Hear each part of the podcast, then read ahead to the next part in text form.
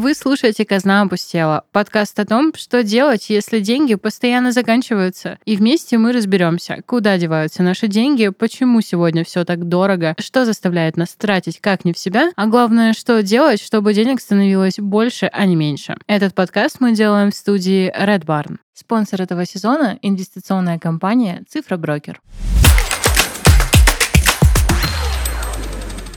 Ну что, всем приветики. Не поверите, это снова подкаст «Казна опустела». И вот сложно представить себе такое, но мы сегодня без Ники, представляете? Ника сегодня решает свои офшорные дела, поэтому в студии Диана. Всем приветики. Данил. Данил. И сегодня за экспертную часть нашего подкаста отвечает наш гость, директор департамента по маркетингу инвестиционной компании «Цифра Брокер» Андрей Куц. Андрей, приветики. Всем-всем привет. Очень рад всех э, слышать, познакомиться с нашими ведущими в воочию. И с радостью расскажу вам все, что знаю про инвестиции и даже, наверное, немножко больше. Ура! Звучит оптимистично и воодушевляюще. Ну что, мы начинаем, Андрей, тогда тебя с Данилом мучить прямо сейчас. Ну, расскажи для начала, был ли у тебя опыт инвестирования? Был ли он удачным или неудачным? Какой был удачный, какой неудачный? Почему? Ух, это на самом деле такой хороший, обширный вопрос. А, да, опыт у меня, наверное, практически 10 лет. А, а так э, сама, э, сама тема инвестиций, она так или иначе была мне там интересна еще с детства. И долго думал, э, куда идти, где цифры, финансы, либо где креатив, э, хорошо, интересно, задорно. И судьба так сложилась, то, что я после ряда каких-то там проектов очутился сначала в одном из крупнейших розничных банков, потом стал параллельно параллельно какие-то деньги, которые у меня оставались, инвестировать в фондовые рынки. И через э, года 3-4 я стал и работать в той компании, в которую я изначально приходил клиент. Вот э, так получилось, так сложилось. Э, и, наверное, больше всего опыта у меня именно с цифроброкер, бывший Freedom Finance, и, как следствие, на американском фондовом рынке, потому что коллеги всегда были известны своей экспертностью именно в американском фондовом рынке. И что, мне кажется, э, один, может быть, хороший плюс для нас, я не трейдер, не аналитик, ничего. Вот я э, вырос из э, стадии обычного инвестора, когда я не знал, что такое акции, что такое облигации, и уже в достаточно опытного. Для меня акции и облигации был там, примерно как рифма. Угу. Ну, 10 лет назад вы начали, это получается, насколько я понимаю, тогда вот культура а, инвестиций только начинала зарождаться в России, потому что для себя инвестиции я открыл относительно недавно, года 4 назад, и мне кажется, эта тема идет все выше, выше, выше и становится более популярна среди как и населения, так и среди ненаселения. Да, среди кого угодно в целом становится популярна. А, да, потому что, ну, все идет от э, некой востребованности и популяризации. На апогеем всего стало то, как э, года полтора назад я захожу в бассейн в Лужниках, и э, охранник начинает причесывать кассира, как так, у тебя нет брокерского счета. Вот тогда я понял то, что что-то в нашем мире поменялось, поменялось конкретно. За это, конечно, спасибо разным гигантам, желтому гиганту, зеленому гиганту. Они в свое время хорошо хорошо прокачали всю категорию. Вот. Э, за счет этого подрастали и профессиональные игроки, такие как мы и как там ряд э, других компаний.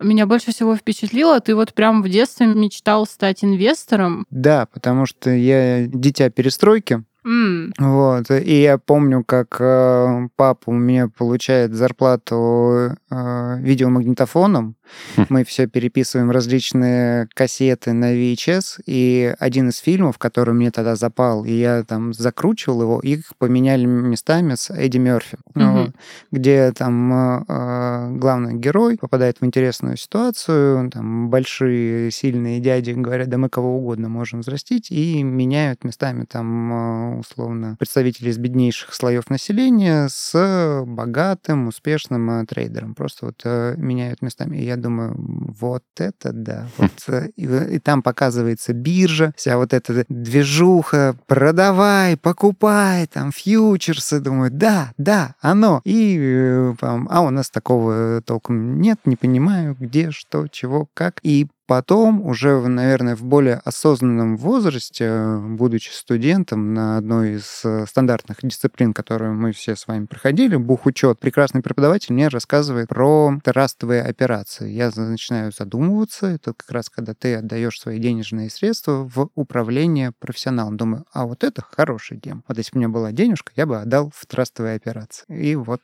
дальше оно все начиналось. А еще раньше, да, хотел, забыл сказать, когда вот э, появлялись у нас нас э, мобильные телефоны сотовые, если помните, у одного оператора сотовой связи были пакеты такие по 50 долларов, коробочка продавалась, угу. у тебя там и телефон, и все-все-все. И я вот представлял, как я еду в лифте, у меня звонит телефон, и я такой, у меня еще даже усики не пробивались. Я такой, да продавайте так что твою мать, что это вообще такое? Блин, вот, с, кин... вот, с э, киношками это прям очень классно, но вот э, из всего, что я смотрела, вообще надо сказать, да, маленький дисклеймер для тебя и для наших слушателей, что весь мой опыт в инвестициях это как раз-таки, наверное, пять раз смотрела «Волка с Уолл-стрит». Я даже не уверена, что это почти про инвестиции, но вот тот момент, где он пытался продать ручку, это вот да, я вот тоже в этот момент примерно как ты хотела. Усики у меня тоже не пробивались тогда, сейчас до сих пор в целом их нет, но мне тоже хотелось примерно вот так вот выглядеть, как эти чуваки серьезные. И вот тут вопрос, кстати.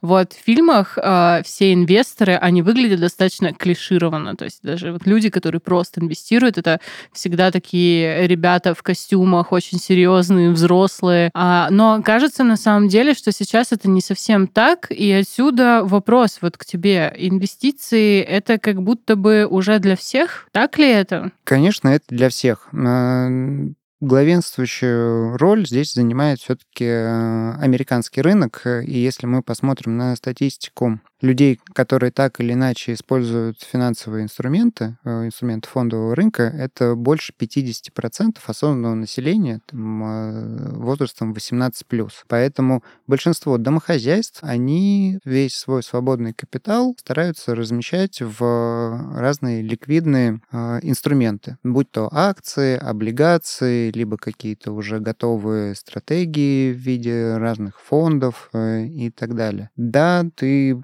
правильно говоришь, то, что есть, наверное, какой-то такой образ инвестора, то, что это там дядечка уже там, около 40, а то и того выше, в каком-то дорогом костюме, фешенебельном доме и так далее. Но при всем при этом у нас есть э, и опыт хорошего сериала «Миллиарды», где главный герой у нас чаще появляется в худи и в кожанке, нежели чем в каком-то там костюме с шерстью Супер 150 или Супер 180. Есть э, хороший фильм, снятый на реальных событиях «Игра на понижение», где Бьюри там э, тоже выглядит как э, такой больше, наверное, въедливый, задумчивый айтишник. Поэтому действительно это там некие такие предрассудки, ровно как э, у нас э, по России ходят медведи с балалайкой и 40-градусным напитком. Блин, это не так на самом деле оказалось. Вот и инвесторы не все в хороших костюмах. Получается, инвестором может стать любой человек, у которого есть просто интернет и мобильный телефон, потому ну, что я, да, я недавно ехал в общественном транспорте, да, инвесторы тоже катаются в общественном транспорте, угу. и я увидел бабушку лет 70, и у нее было открыто приложение банка инвестиций, вот, и у нее на счету было по порядка 800 тысяч, я случайно увидел эту сумму, конечно, там огромные минуса, но тем не менее даже вот э, такая бабушка-одуванчик занимается инвестициями, пытаясь приумножить капитал. Да, да, это обидно. Ну... Обидно, что минуса. Хотелось бы, чтобы у нее портфель был в да. зеленой зоне. Но, наверное, это вот как раз подход э, э, разумного инвестирования. Потому что я точно так же ехал, правда, в другом общественном транспорте, в такси, и видел, как э, водитель отвлекался от поездочки, но смотрел котировочки. За это ему была пятерочка с плюсом. Окей, хорошо. Слушай, ну вот э, нас наверняка слушают разные, прям супер разные люди с разным достатком, но наверняка это люди, которые в целом не особо таки шарят в инвестициях. И вот вопрос у меня, это мой. Это, знаешь, это из категории типа «мне подруги рассказывали, а это на самом деле твоя история». То есть ты вот. для друзей спрашиваешь? Да, я для друзей спрашиваю. Вот предположим, есть такой человек, э, ну, начинается его имя на «Д», заканчивается на и Анна, и она хочет узнать, сколько ей нужно зарабатывать, чтобы начать инвестировать. Но тут маленькая такое оговорочка маленькая. Кажется, что тут еще важно не просто сколько ты зарабатываешь, а условно сколько у тебя ну, свободных денег, да, то есть типа вот я там трачу на свои обязательные какие-то расходы, а и вот у меня остается энная сумма денег. Предположим, это ну тысяч десять в месяц, ну к примеру там. Могу ли я уже начать инвестировать? Если да, то какую часть этих денег и как вообще это все происходит? Я бы твоей подруге э, с именем начинается на Д, заканчивается на Иоанна, сказал то, что, конечно, да, потому что сложный процент никто никогда не отменял. И чем раньше мы это начинаем, тем лучше и тем больше мы получим э, в будущем какого-то профита. Конечно, можно инвестировать и с 10 тысячами рублей, и там с 10 миллионами рублей и так далее. Потому что в инвестициях деньги — это ресурс. Поэтому мы не относимся там к деньгам как к деньгам. Это как, наверное, в какой-то стратегии на ресурсы, если там играли в видеоигры. Вот чем больше у тебя ресурсов, тем больше у тебя возможности выбрать э, ту или иную бумагу или тот или иной инструмент. Конечно, когда у тебя там 10 тысяч рублей, то ты сильно ограничен, и, э, наверное, прибыль от э, твоей инвестиции, она будет не так ощутима, как когда ты инвестируешь, например, там миллион рублей. Если мы говорим там о прибыли в 15% это хороший уровень там, э, прибыли. С 10 тысяч рублей это будет полторашка, по-другому, mm-hmm. наверное, тяжело будет э, сказать. А вот э, с миллиона это будет 150 тысяч. И 150 тысяч пассивного дохода это уже, ну, можно поехать отдохнуть, можно там что-то себе, да и Ане можно купить ага. сумочку или еще что-то, а на полторы тысячи, ну, винишка. Ну, можно погрустить на полторы тысячи. Не, ну все равно, все равно, ладно, в плюсе. Не я знаю, и передам. на полторы и повеселиться можно. ну, в целом, да. В целом, да. Но я и передам, спасибо, хорошо. Я, я уверена, ей станет спокойнее теперь с этой информацией. Возвращаясь к сложным процентам, если она твоя подруга... Все мы поняли то, что это ты, Диана. Нет, это не я. Эта интрига должна была повиснуть до конца выпуска. Если ты будешь делать это регулярно, она, ладно, ладно, ага, спасибо. продержим. Если она это будет делать регулярно, ежемесячно, откладывать по 10 тысяч рублей, то, считай, процент будет больше, чем полторы тысячи чистой прибыли. Будет, но здесь э, мы говорим об усредненном и там, например, да, э, годовом каком-то. И точно так же э, ну, здесь важен баланс в том, сколько ты заработал, сколько ты из этих денег потом вывел на то, что ты можешь э, потрогать, потому что, по сути, твой портфель, твой инвестиционный счет, он составляет цифры, цифры, инвестированные в разные компании, там, крупнейшие компании. И сегодня это может быть одна цифра, она у тебя даже в, в задержке там в 2-3 секунды будет меняться. Ну вот. Э, ощущение, что это деньги, только после того, как ты продал все бумаги и вывел. Вот тогда это становится деньгами. До тех пор, пока у тебя деньги на брокерском счете, это ресурс, потому что даже позиция без бумаг — это некая позиция. Там это у тебя выжидательная позиция, когда ты присматриваешься к каким-то активам и выбираешь свою инвестиционную стратегию, если ты самостоятельно торгуешь на фондовом рынке, если тебе там самому это интересно. Mm-hmm. Это на самом деле один из э, таких важных важных и основных подходов, которые я тоже хотел с вами сегодня обсудить, поскольку вот категория стала популярна, а знание, оно не подтягивается. И поэтому есть э, несколько путей для того, чтобы быть в в этой истории в рынке, грубо говоря. Можно довериться профессионалам, ну, наверное, то, как э, делал я. Если интересно, вот э, первые мои бумаги покупал не я. Я понимал то, что это большая аналитическая работа, поэтому я отдал деньги в так называемое доверительное управление. Аналог доверительного управления — это как раз трастовые операции, про которые я говорил э, ранее, и те же самые паевые инвестиционные фонды, ПИФы. Когда у фонда есть стратегия. Фонд формирует профессиональный управляющий, который долгое время в рынке. У него есть там, например, фонд, который основывается на технологических компаниях. И там будут акции различных технологических гигантов. Они будут уравновешены, диверсифицированы, там по 5-10% от общего актива фонда будет там распределяться. Ты можешь купить этот пай, и управляющий самостоятельно решает, когда и что покупает. У тебя будет э, расти стоимость фонда, будет расти стоимость твоего пая, соответственно, будет расти оценка твоего портфеля. И вторая история, когда ты хочешь э, разбираться в этом, и ты тогда начинаешь рыть какую-то информацию, изучать, понимать, какие есть риски, что такое фундаментальный анализ, что такое технический анализ, как подбирать э, бумаги для своего портфеля, в какой момент входить в позицию, в какой момент выходить из позиции, потому что это все э, формируется уже на некой твоей там стратегии. Есть люди, которые там купил и забыл, и потом там хоп, э, все это обернул, забрал. А есть люди, которые кайфуют, и им ловить какие-то колебания, волатильности, делать кучу сделок внутри торгового дня, а это всегда ну, рискованно. Итак, а, предположим, что моя подруга вот сейчас прямо, ну, допустим, сегодняшнего вечера, например, задумается, одумается и такая, окей, я свои 10 э, тысяч, например, или, может быть, больше, кто же знает, сколько у нее на самом деле денег, а все-таки решит инвестировать куда-то. С чего ей начать? И вот как раз-таки в этом вопросе мы, мы, возможно, дадим какие-то прям пошаговые рекомендации нашим слушателям. Вот она вообще ничего не знает. Но она знает, что есть инвестиции, акции, акации, облигации и Найди такие всякие называется. штуки. Да, да, да. В первую очередь надо выбрать хорошего, сильного, надежного а, партнера. Не какого-то шарлатана, а сильного брокера. Потому что напрямую в биржу твоя подруга, будь у нее 10 тысяч э, рублей, 10 тысяч э, акаций, 10 тысяч долларов, э, она не сможет прийти. Потому что биржа работает только с профессиональными лицензированными институтами. Вот поэтому надо выбрать инвестиционную компанию, брокера, открыть брокерский счет и уже там за счет э, инфраструктуры брокера подбирать э, интересные ей продукты и инструменты. Есть брокеры брокеры, есть банки-брокеры. Банки тоже как раз последние 3-4 года обильно вышли на этот рынок э, и являются полноценными его игроками. Угу. А, кстати, вот интересно, так вот между делом, а почему банки все время нас призывают инвестировать, инвестировать, инвестировать?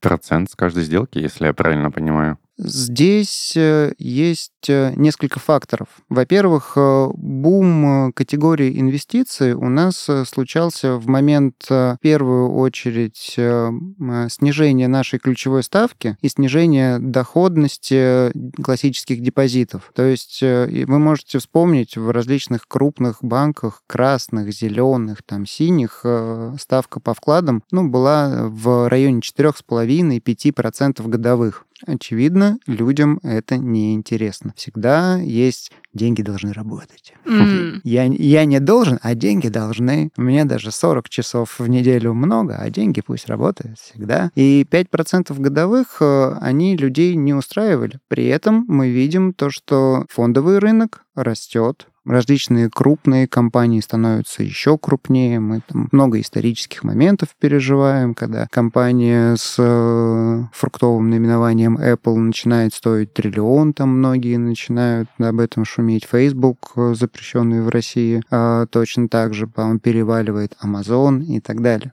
При этом есть перетекание средств э, с вкладов на брокерские счета. Поэтому банки, они начинают копировать больше как раз э, западный опыт, э, у себя формируя хорошие, сильные подразделения, отвечающие за инвестиции в фондовые рынки, и тем самым начинают кросить и свою аудиторию, и привлекать аудиторию на свою инфраструктуру. И зачастую в банке как раз приходят приходят развивать эти направления ребята, которые не один год проработали в крупных успешных брокерах. Угу.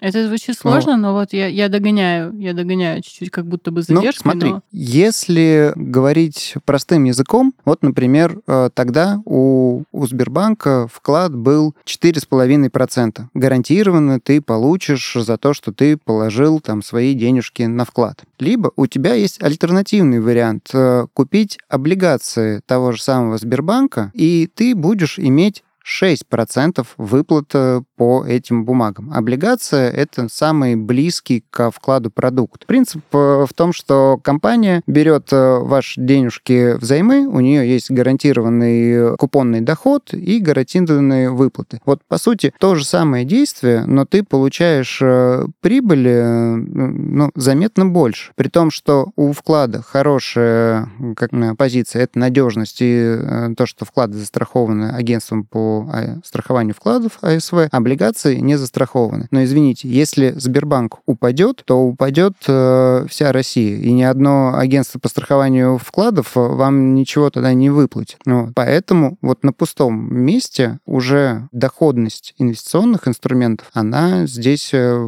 прослеживается. И рано или поздно аудитория начинает это понимать. И поэтому у банков перетекает э, их э, портфели в инвестиционные продукты Угу. Теперь гораздо понятнее. Держимся, получается, на трех китах из Сбербанке практически. Окей, хорошо. Да. Ну Денег вот, нет, но вы держитесь. Э, ну да, мы, мы изо всех сил держимся. Держим себя в руках, чтобы не начать инвестировать прямо сейчас.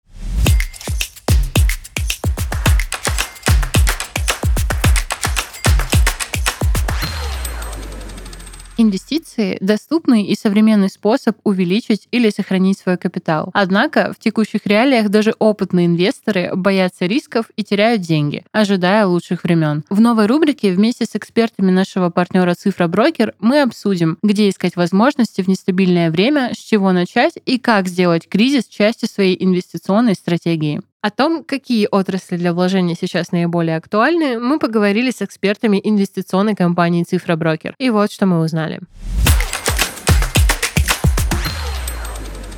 Тренд номер один — энергетика. Данный сектор дорожает на фоне инфляции, кризиса энергоносителей, роста энергопотребления и промышленности. Второй тренд — это нефть. Она становится выгодной в связи с открытием границ и возобновлением экономической активности в Китае. Плюс Индия наращивает объемы закупок нефти, так как в стране актуален автомобильный туризм. Последний, но не по важности тренд — это золотодобывающие компании. Подробнее о выгоде инвестиций в драгметаллы мы поговорим в следующем выпуске. Открыть брокерский счет, чтобы начать инвестировать, поможет наш спонсор Цифра Брокер. А чтобы получить больше экспертных комментариев об инвестициях, слушайте подкаст «Казна опустела». Цифра Брокер — это новый бренд инвестиционной компании Freedom Finance, одного из крупнейших российских брокеров с почти 15-летним опытом работы. Компания обладает профессиональной командой с глубокой экспертизой в фондовом рынке и готова предложить клиентам лучшую поддержку опытных консультантов и аналитиков, уникальные инвестиционные продукты и персональное сопровождение. Здесь вы сможете выбрать среди уже готовых и проверенных идей для инвестиций, обсудить свои финансовые цели со специалистами компании, а также открыть брокерский счет бесплатно. Цифра брокер поможет определиться со стратегией, инструментами инвестирования и грамотно сформировать портфель, устойчивый к рынку и другим возможным событиям. Для того, чтобы начать, достаточно оставить заявку на открытие счета по ссылке в описании выпуска. Развивайте свою финансовую осознанность вместе с подкастом «Казна опустела», а о вашем капитале позаботится цифроброкер. Цифроброкер. Все в цифре.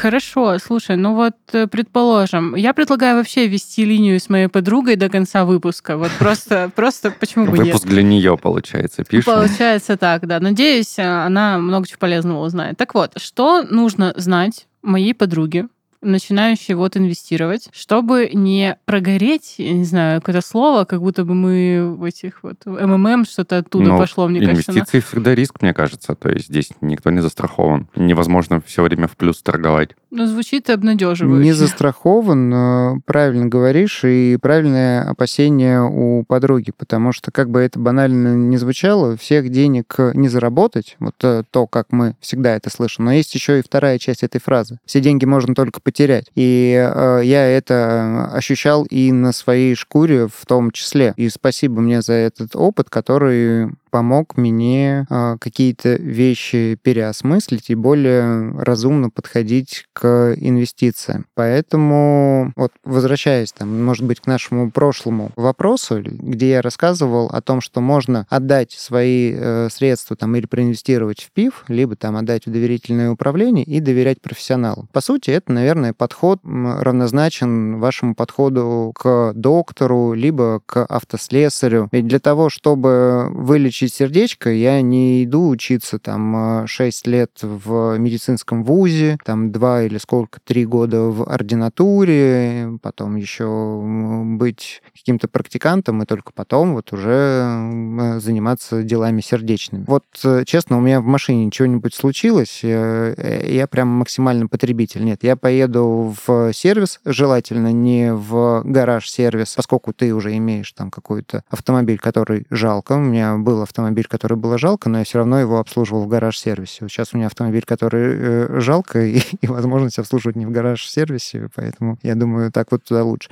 И вот э, здесь примерно такой же подход. То есть у тебя есть портфель, который жалко, и который ты готов отдать опытным инвесторам. И здесь тогда тебе не, не совсем там важно и нужно проходить обучение. Угу. А вот э, здесь за тебя уже все сделают. Там будут учитывать и разного уровня риски, пойдут в сторону диверсификации. Не будет такого, то, что все э, денежки будут проинвестированы, например, в акции «Газпрома» или там в акции группы компании «Самолет» или там какой-нибудь э, другой крупной компании. Будут э, подобраны различные сектора и надежные компании в этих секторах. И действительно там еще важно важно понимать, есть э, зависимость. Чем больше риск, тем больше возможность э, заработать дохода. Чем меньше риск, тем меньше у тебя есть э, возможности заработать и, и там, соответственно, доходы. Угу. Поэтому есть стратегии на приумножение, есть стратегии на сохранение, есть э, подход, когда ты, например, э, свой портфель формируешь достаточно консервативно на там крупных надежных компаниях, каких-нибудь там системно образующих, и процентов 10-15 оставляешь на авантюрки такие, угу. грубо говоря, там на, на черной лошадке, которые могут э, вырастать, вырастать очень хорошо. Вот мы сейчас с вами ведем э, диалог э, посредством Zoom, спасибо ему,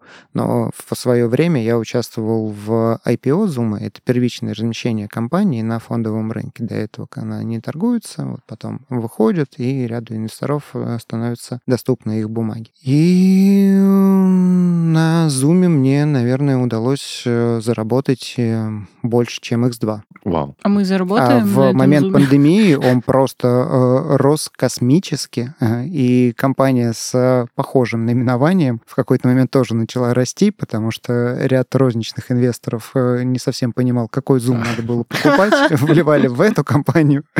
И это было, конечно, очень забавно и смешно. Слушай, ну вот ты сказал про то, что привел, точнее, аналогию с больным сердечком, а, вот этими всякими врачами, кардиологами, полагаю. Но вот Окей, если примерно понятно, как выбрать себе врача, ну, то есть какими характеристиками условно он плюс-минус должен обладать, там, на что нужно обратить внимание. И то, кстати, сложности есть, но пока вроде бы бьется, вроде бы еще все в порядке. А как выбрать себе вот этого того самого партнера, какими характеристиками он должен обладать и на что обратить внимание? Первую очередь это лицензия, потому что и к бабке-шарлатану лучше не ходить, э, сердечко не лечить, так и в компании важно понимать, э, проверить лицензию. Это публичная информация, там э, все игроки, которые имеют лицензии, размещают их у себя на сайте.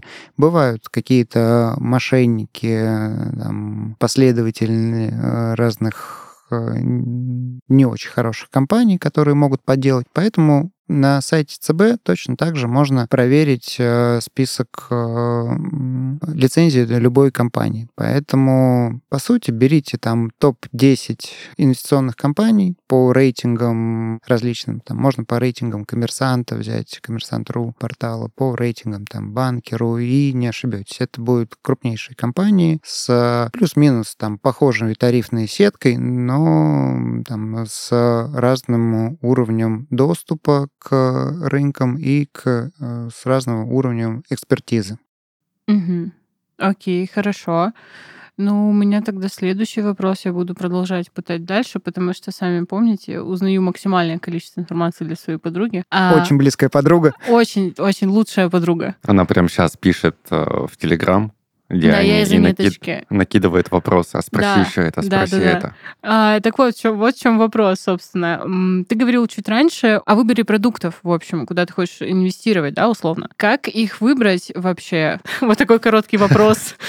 Да, такой короткий вопрос, который, наверное, даже в рамках нашего эфира не, не ответить, не обозначить. Здесь э, есть опять разные подходы. Один, наверное, из таких э, закоренелых, есть один из, наверное, там, самых знаменитых, самых успешных э, инвесторов э, Уоррен Баффет. И в свое время он как раз э, рассказывал о подходе, что покупайте акции тех компаний, которыми вы пользуетесь в реальной жизни, которые вы верите. Вот э, Уоррен Баффет, он э, любил и любит Макдональдс, поэтому он в свой портфель добавлял акции Макдональдса, потому что он знал их продукт. Он любил и любит, э, и дай бог, еще будет любить э, Кока-Колу, э, поэтому покупал Кока-Колу. Там пользуется каким-то гаджетами, например, там тем же самым Microsoft, понимает то, что прозрачный нормальный бизнес покупает акции Microsoft. Это один подход. Да, наверное, там и остальное. Например, болеете за Манчестер Юнайтед, можете купить акции Манчестер Юнайтед. Это будет э, и, и по сердечку, и по карману,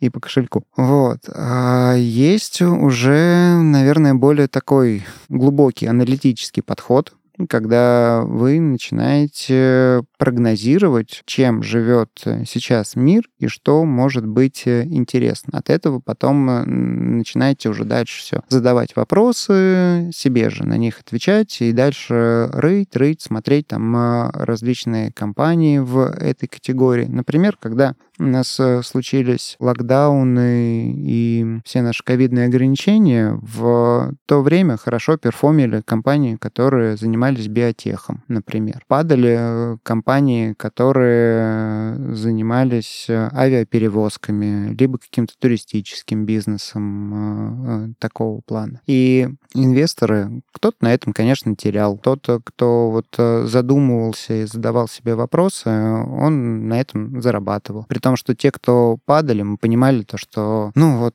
э, авиакомпания, она могла просесть на 40%, от этого мы понимаем то, что она хуже не становится. И в долгосрок э, те, кто был поумнее, покупал как раз э, подешевевшие активы. Это вот как если бы подруга зашла на хорошую распродажу, где там все продается с- со скидками 50%, а через э, ну, какое-то время, там, через месяц, те же самые вещи там на распродаже уже прода- не на распродаже продаются по полной их стоимости. А она понимает то, что она вот э, этот лук купила в два раза дешевле. Вот так э, многие инвесторы собирали свои портфели. И, честно говоря, и у меня 2020 год э, был самым доходным за весь опыт моего инвестирования. Ну, это очень классно. У меня брат пошел по первому пути, он когда только-только для себя открыл мир инвестиций, для него также стал вопрос, какие акции покупать. Соответственно, выбрать партнера он не решился, а потому что не обладал какой-то определенной крупной суммой для долгосрочных инвестиций и просто купил акции компании, где заправляет свою машину практически каждую неделю. Вот, и в дальнейшем он следовал именно этому пути, и вот на его примере могу сказать то, что это не самый плохой путь, потому что в конечном итоге, там, спустя несколько лет он смог благодаря этому э, накопить на машину. Это очень интересно, как э, запра- зап- заправка машины его привела в итоге к тому, что он накопил на нее. Совершенно верно. Вот э, возвращаясь к моему опыту, я сначала отдал деньги, а у меня был, на самом деле, не самый выдающийся портфель. Я начинал с 10 тысяч долларов. Вот, э, а, отдал его в доверительное управление. С самого начала, первый же день, вот все, я смотрю, закупился портфель, я захожу, смотрю брокерский отчет, думаю, ну все, здорово, я сейчас скоро стану богатым. Проходит день, смотрю, идет в минус. Еще день, еще в минус еще день, еще в минус. И я начинаю задумываться, я там пишу менеджеру э, Мстислав, что происходит вообще, почему, как это все, почему ничего не продалось и так далее. Андрей, успокойся. Проходит еще день, куда думаете портфель? Надеемся, Опять что минус. еще вниз, да Опять еще продолжает. Ага. И я думаю, ну все, хотел свадьбу пошикарнее, получишь свадьбу подушевнее. Вот. Э, но потом рынок разворачивается, и он начал зарабатывать, зарабатывать, зарабатывать. И первый год он точно так же у меня закончился в плюсе, при том, что я к нему никакого отношения не имел, не притрагивался, но было интересно там ходить, говорить, да у меня э, акции компании Apple, я один из э, совладельцев Apple, между прочим. Вот. Потом я задумался о том, что мне интересно. Мне интересно, как э, это все работает, интересно самому выбирать э, те бумаги, которые нужно, там, хотел, которые хотел бы покупать. И тогда я прошел обучение и начал уже самостоятельно формировать свой портфель. Ну, где-то потом, когда я стал работать в брокерской компании, у меня стало больше доступа к аналитике, там, к телу башковитых ребят. Там я могу что-то подслушать, подсмотреть. Э, ну, вот э, это, наверное, такой эволюционный процесс, который я проходил. Звучит очень интересно, на самом деле. Вот я, я вот думаю, вот на самом деле я еще с прошлого твоего ответа сижу и думаю, вот, а ты рассказывал про Уоррена Баффета, который выбирал то, что он любит, и туда инвестировал, условно. Я вот думаю, серьезно, это очень странно, наверное, и кринжово, но я думаю, вот я люблю вареную соленую кукурузу, ну вот, серьезно. Я думаю, сейчас, ну, как бы, как бы, как бы так сделать, да, ну, как-нибудь придумаю, на самом деле. Инвестирую в бандюэль например. Ну, тоже почти вареные, почти соленые. Ну, надо посмотреть, э, торгуются ли они, потому что есть э, разные рынки. Есть там э, наша московская фондовая биржа, а есть там крупнейшие биржи NASDAQ и NICE. Угу. И, естественно, компании, количество компаний, которые на той у них и у нас, э, оно прям катастрофически разное. Да, у нас сейчас э, все больше каких-то компаний выходило для того, чтобы привлекать капиталы именно инвесторов, а не брать э, деньги взаймы у банков. Но все равно мы, вот, количество наших компаний, которые торгуются у нас на московской бирже, оно на уровне погрешности, если там сравнивать с двумя крупнейшими биржами. NASDAQ и NICE. А там, где ты говоришь про кукурузу, это нам немножко про другое. Здесь уже вопрос э, э, сырья, фьючерсов э, и так далее. Mm-hmm. Это там более, наверное, там сложный подход. Поэтому лучше купи кукурузы и подумай еще, что да, еще ты любишь. Обязательно. Я буду просто на комнату смотреть и выбирать что мне еще нравится. Слушай, я на самом деле, Андрей, когда готовилась к выпуску, э, смотрела разные видосики всякие с вот этими вот интервью или какими-то рилсами, тиктоками от инвесторов, где они очень экспрессивно выражают свои мысли и говорят, что вот именно сюда вам нужно, вот прямо сейчас. Я так поняла, что это достаточно какой-то общий вопрос, может быть, он немножко наивный, но тем не менее, я его задам все равно, потому что так просила сделать моя подруга.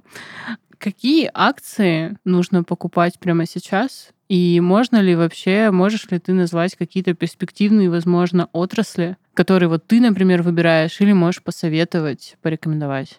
Смотрите, сейчас тоже хорошее такое окно возможностей, которое у нас открывается. Мы а, очевидно, сейчас далеки от э, стоимости компании и там, оценки рынка, который это был в 2021 году на своих пиках, потому что ну, ряд факторов повлиял на в целом мировые проблемы, на мировые взаимосвязи и все-все-все. Многие активы сейчас недооценены. Вот. Поэтому, формируя свою стратегию, я бы, наверное, подходил ровно так же, как э, рассказывал о том, что процентов 80 я бы упаковывал в надежные компании, которые имеют понятный, прозрачный э, бизнес, которые там точно у нас будут. При этом, там, если мы говорим о российском рынке, наверное, я бы смотрел в сторону и гигантов, и там со Сбербанком у нас ничего не произойдет, и с Газпромом ничего не произойдет. А добавлял бы там ряд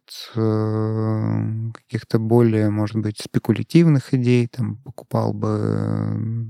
Ну вот э, с застройщиками, наверное, вопрос такой э, открытый. Я бы, наверное, за ними понаблюдал. Но все-таки э, мой портфель пока что больше, пока есть такая возможность, э, пока она у нас до конца не была отнята, а состоит э, из э, компаний, которые торгуются на американских фондовых рынках. Там я последнее время все больше смотрю и присматриваюсь э, к полупроводникам, поскольку весь наш научно-технологический прогресс, все те какие-то супер ноу-хау, которыми мы пользуемся, они невозможны без полупроводников. И это и компания NVIDIA, и Micron, и AMD, и так далее. И есть э, как раз э, фонды в американских, э, на американском рынке, это называется ATF, которые в себя включают большинство бумаг полупроводников. Вот э, я периодически добавляю свой портфель фонд в целом на американский фондовый рынок. Э, там это тикер QQQ, есть там разные на его рост, там на тройной рост TQQ, э, где мы э, совокупно вот всю махину многотысячных компаний э, оценивает этот ETF, туда вот можем инвестировать. И добавляю как раз немного полупроводников. Иногда я, ну, мне интересно, поэтому я то покупаю, то продаю, пытаюсь вот ловить эти колебания. То удачно, то неудачно. Вот но это, наверное, не самый хороший пример мне, потому что просто интересно. Я готов э, потерять э, э, ту сумму, которую я туда инвестирую. Я просто понимаю то, что там на последнее не инвестирую, а инвестирую ровно на то, насколько я вот готов потерять. И мне я от этого кайфую. Вот. А так, чтобы универсальный был совет, что купить, вот Такого, наверное, нельзя будет сказать, поскольку мы все разные, и у нас э, подходы разные, желания разные, потребности разные. Отсюда уровень э, риска разный, уровень там боли разный. Кто-то готов потерять 15%, для кого-то 15% будет э, колоссальной, колоссальной просадкой. В депрессию войдет, пить начнет. А это никому не надо. Хотите, расскажу вам, э, какая инвестиция мне принесла самый большой доход и какая самый э, больнее всего ударила? Давай. Да, интересно. А, в девятнадцатом, по-моему, году да, на рынок выходила компания Beyond Meat, которая продает растительное мясо, и ее акции в моменте там достигали больше 700% доходности. И мне удалось их тогда э, купить, и это, наверное, вот была такая самая запоминающаяся инвестиция. И эта доходность, она была за три месяца. Больше я такого никогда в жизни не видел, там, за все практически 10 лет своего инвестирования. И был совершенно обратный опыт. А, в одну технологическую компанию, компанию с названием Tintri, я инвестировал э, на фоне там, прошлого прошлом удачных инвестиций большую часть портфеля, чем я когда-либо это делал. И, соответственно, компания не очень хорошо разместилась, э, не очень прозрачный бизнес был, э, сильно поменялось у них руководство. В итоге эти акции стали стоить ровно 0,00001 какой-то сейчас цент. Я специально эту позицию до сих пор держу в своем портфеле для того, чтобы она мне напоминала о моем там безрассудном подходе. Это был первый год, который я закрыл э, в минусе. Ну и второй год, который закрылся в минусе, это был прошлый год. Зато налоги надо будет платить. Что же, получается, растительное мясо превыше технологий. Может быть, и не такой вывод нужно сделать из того, что сказал Андрей. Поэтому это не точно. Вообще все не точно, поэтому, ну, сами там Ну, слушайте, нет, ну, за, за технологиями будущее. Вот посмотрите сейчас на нейросети, как они начинают там а, драйвить. Э, самые крупные компании у нас это технологические компании. Это э, тот же самый Apple, Facebook, Amazon. Это вот те компании, которые зарабатывают за счет своих технологий. Просто и в технологиях бывают э, свои шулеры и выскочки. Точно так же там, был э, известен опыт кризиса доткомов в начале этого тысячелетия, когда вот пузырь накапливался, накапливался, потом э, рухнул, потому что у, у компании не было четкого понятного бизнеса. Вот на хайпе они брали, блин, ну раз что-то технологическое, значит, значит круто, ну, ну, значит дотком и так далее. Ровно, блин, мне кажется, и с криптой примерно такая же история. Да, да, многие покупали, потому что вау, это будущее. А по факту вот оно как вышло. Мне кажется, это просто буквально восхитительная нота для окончания нашего выпуска сейчас была. И я бы хотела немножечко резюмировать все выше сказанное, сказанное Андреем. Постараюсь это сделать максимально объемно. И что ж, что мы в итоге выяснили сегодня? Что инвестиции это не только для богатых, но и для моей подруги. Что инвестировать и жить нужно по сердцу. Выбирать себе кардиолога хорошего нужно обязательно. И партнера для своих инвестиций тоже. Вот. Что инвестиции это рискованно, но риски снизить можно, выбрав себе надежного партнера. И много еще чего, что вот из твоего спича, Андрей, укладывается у меня в голове и осаживается. Да. Знаете, что самое главное хотел еще сказать? Угу. Инвестируйте всегда на свои деньги. Вот э, никогда не берите заемные деньги ни у друзей, ни у банка, никогда, а инвестируйте ровно настолько, насколько вы готовы потерять. Вот э, это и психологически хороший момент. Вы тогда э, вероятнее всего не потеряете.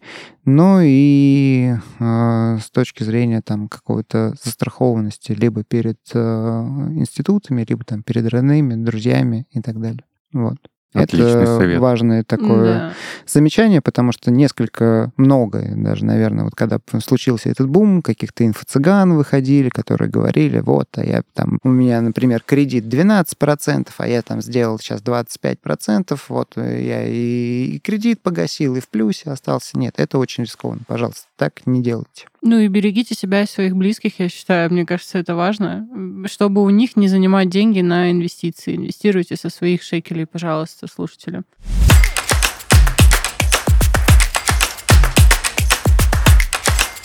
Ну что же, тогда будем завершаться. Короче, ребята, инвестируйте, богатейте. Если вы еще не разбогатели и не инвестировали прямо вот за то время, пока слушали наш подкаст, это супер странно. Предлагаем вам исправиться. А, ищите себе надежных партнеров, как по жизни, так и для инвестиций. В целом наши советы работают и в жизни, и в финансах в том числе. А, и что хотелось бы сказать, Андрей, огромное тебе спасибо за сегодняшний ликбез э, и очень интересный разговор. Вот. Спасибо взаимно взаимно. Было очень приятно познакомиться. И э, жаль, что э, наше время так быстро пролетело и закончилось. Это потому, что счастливые часов не наблюдают, но я надеюсь, что мы еще с тобой поговорим обязательно и запишем еще очень много выпусков, потому что уж очень было интересно. Спасибо, друзья. Всем удачных трейдов э, и растущего тренда. И тебе добра и мира, Андрей. Ну что, и вам, котята, которые нас слушают, всем пока, богатейте, инвестируйте. Всем пока. Пока-пока.